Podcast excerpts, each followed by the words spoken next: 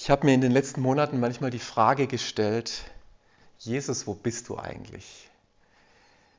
Wo wirkst du? Bin ich noch auf der Spur? Bin ich noch mit dir unterwegs? Laufen wir noch richtig zusammen? Bin ich noch synchron mit dir? Es gibt Tage, da spüre ich so wenig davon und ich will gerne synchron mit dir sein. Ich will nicht einen anderen Rhythmus haben als dein Rhythmus. Und vielleicht kannst du dich eins machen mit diesem Wunsch, und es geht ja nicht nur um uns selbst, denn mein Gebet ist auch, dass wir als Gemeinde Jesus synchron laufen mit Jesus und mit dem, was ihn beschäftigt, was ihn freut, was ihn vielleicht auch schmerzt.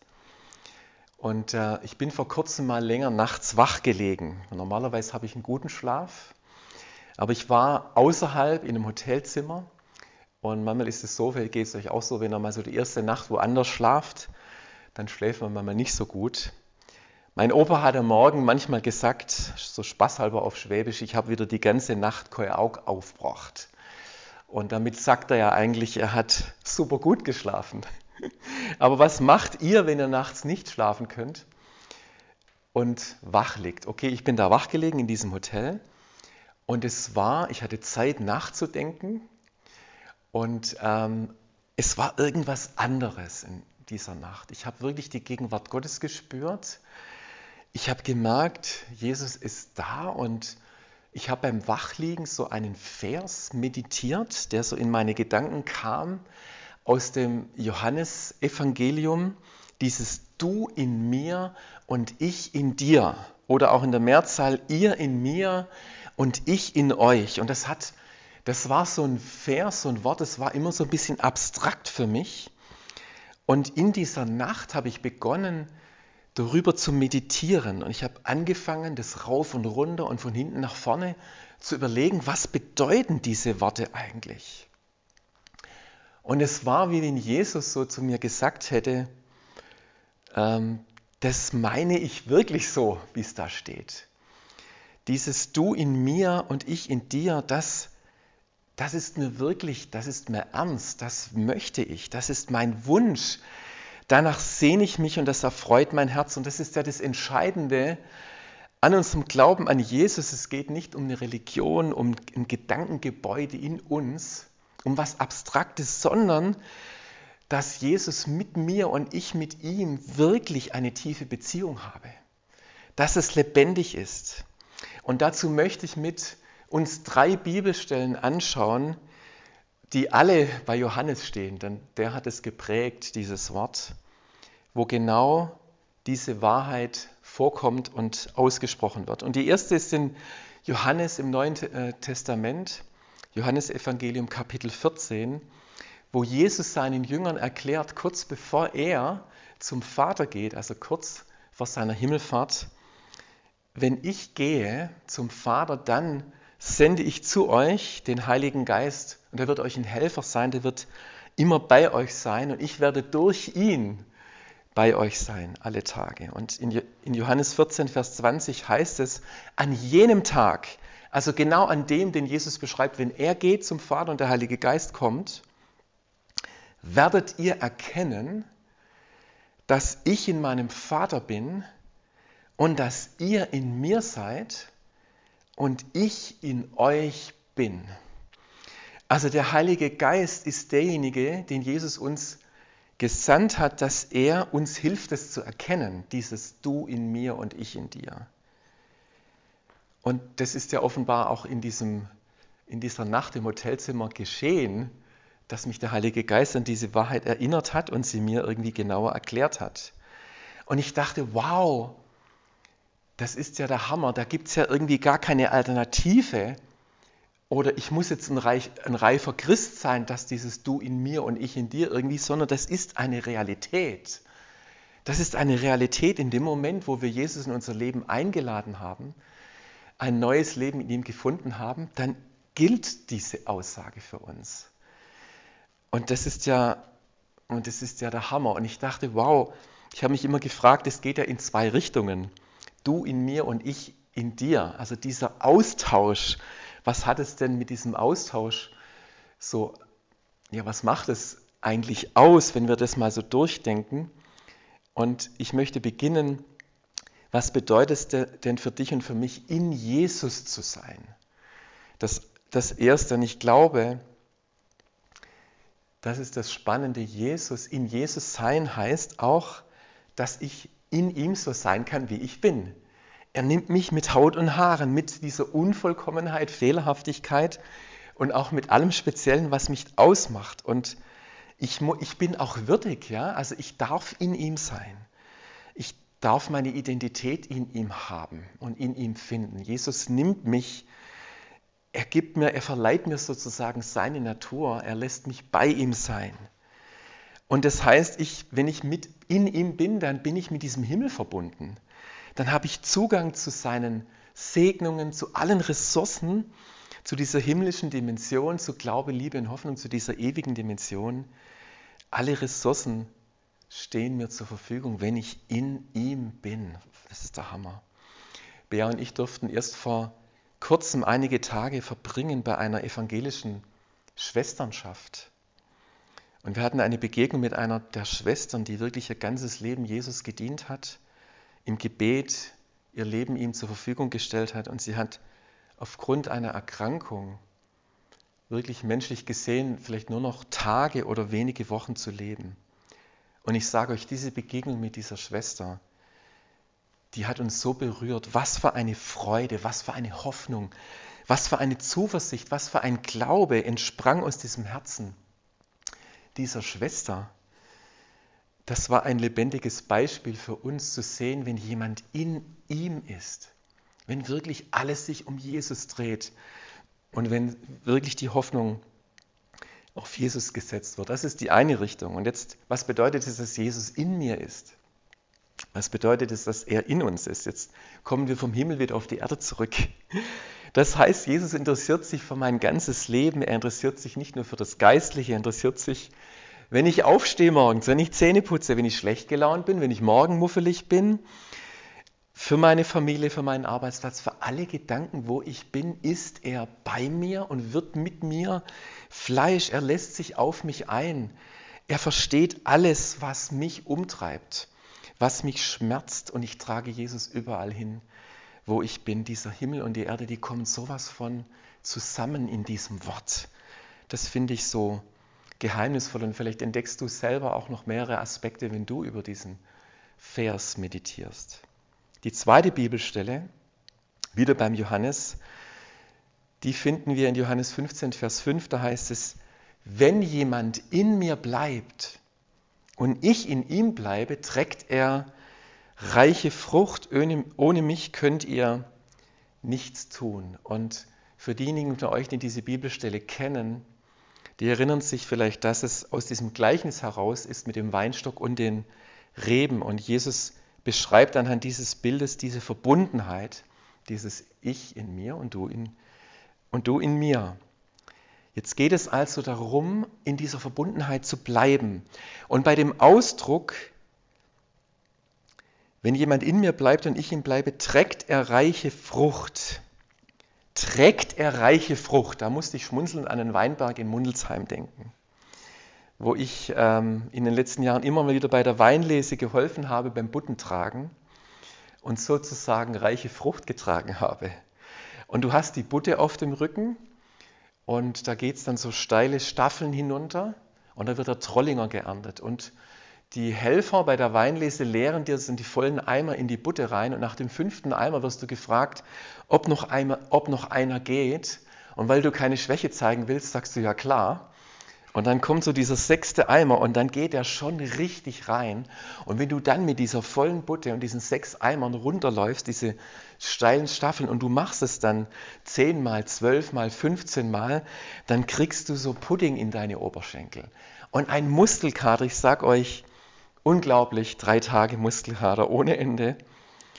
Und dann weißt du, was es bedeutet, reichlich Frucht zu tragen. Aber in der Bibelstelle geht es eigentlich nicht um Anstrengung.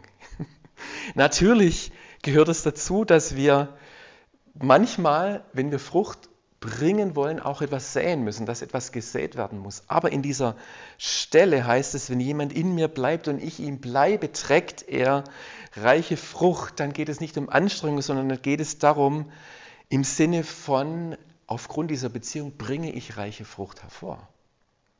Und ohne diese Beziehung kann ich gar nichts tun. Ohne diese Beziehung entsteht gar keine Frucht.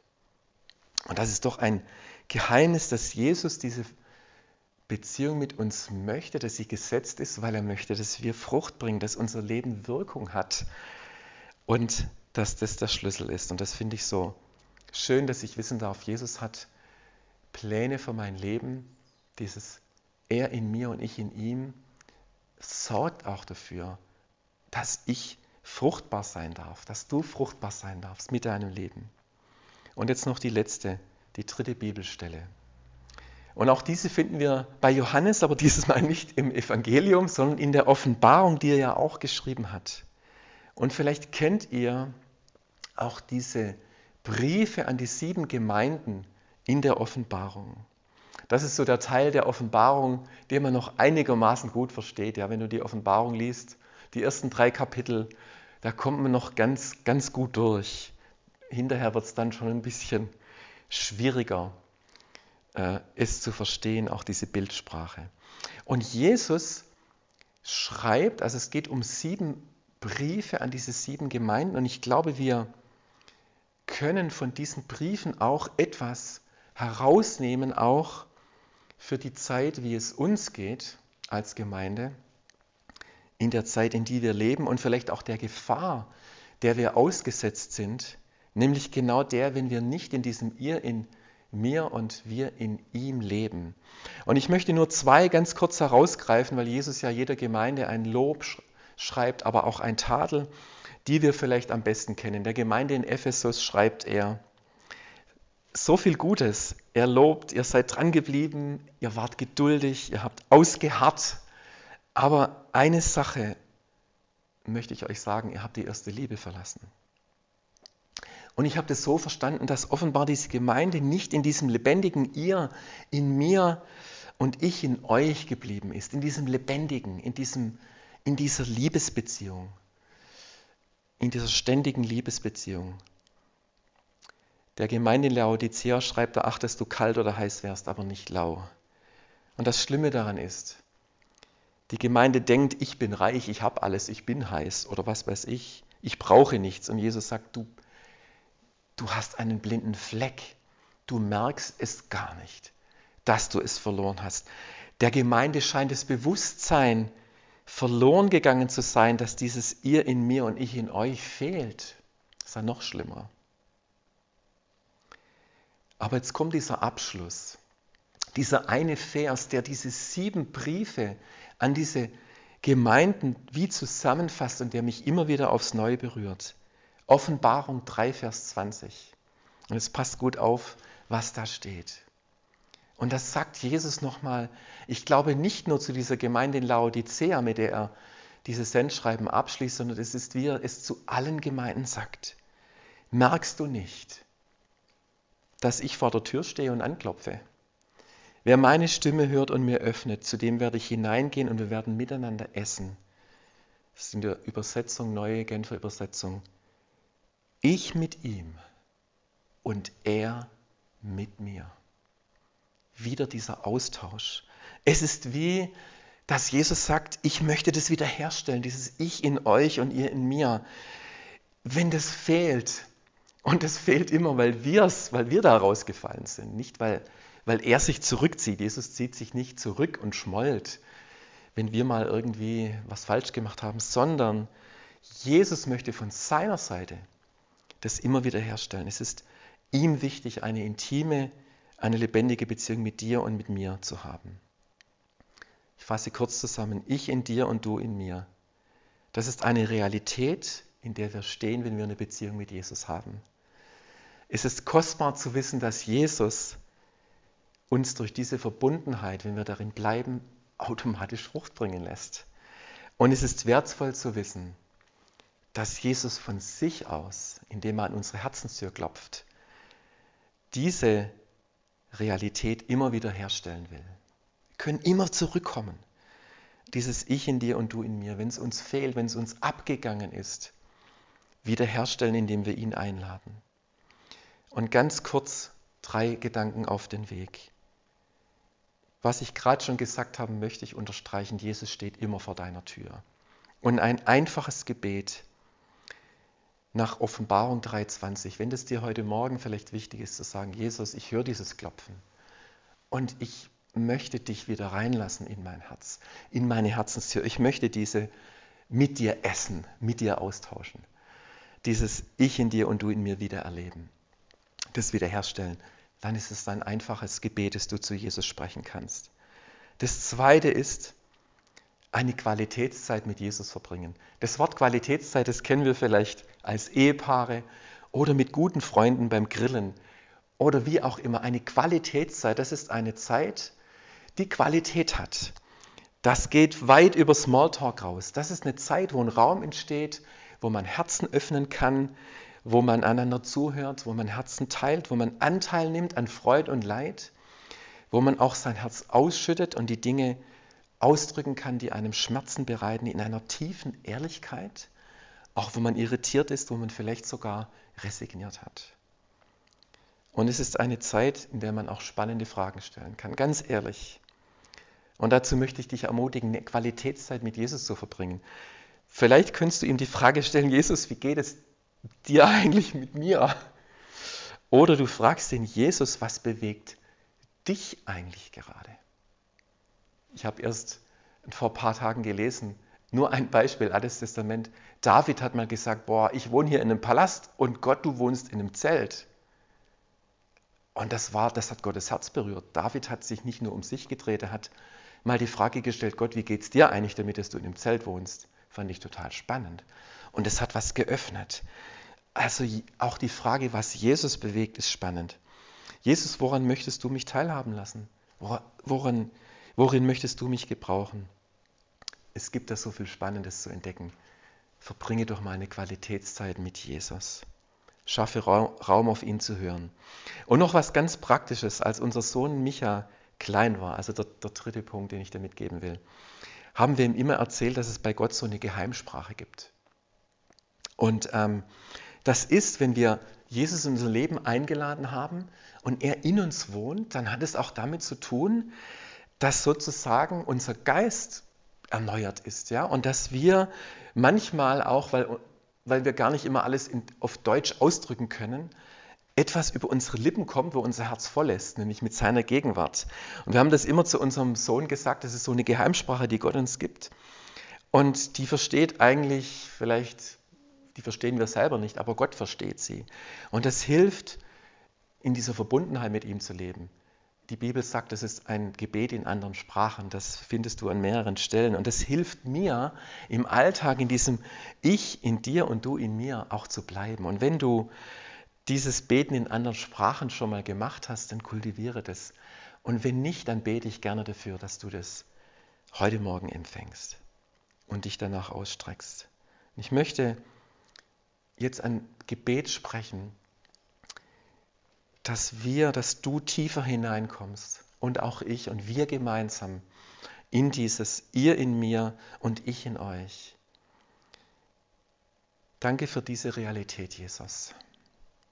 Danke, dass wir in dieser Realität leben dürfen, in diesem ihr in mir und ich in euch, dass es genauso ist, wie du es gesagt hast und dass du es dir genauso tief wünschst. Danke für die Frucht, die dadurch aus unserem Leben hervorkommt. Und danke, dass du derjenige bist, der uns immer wieder nachgeht, immer wieder anklopft und diese Verbundenheit immer wieder mit uns herstellen möchte. Jesus, dafür lieben wir dich.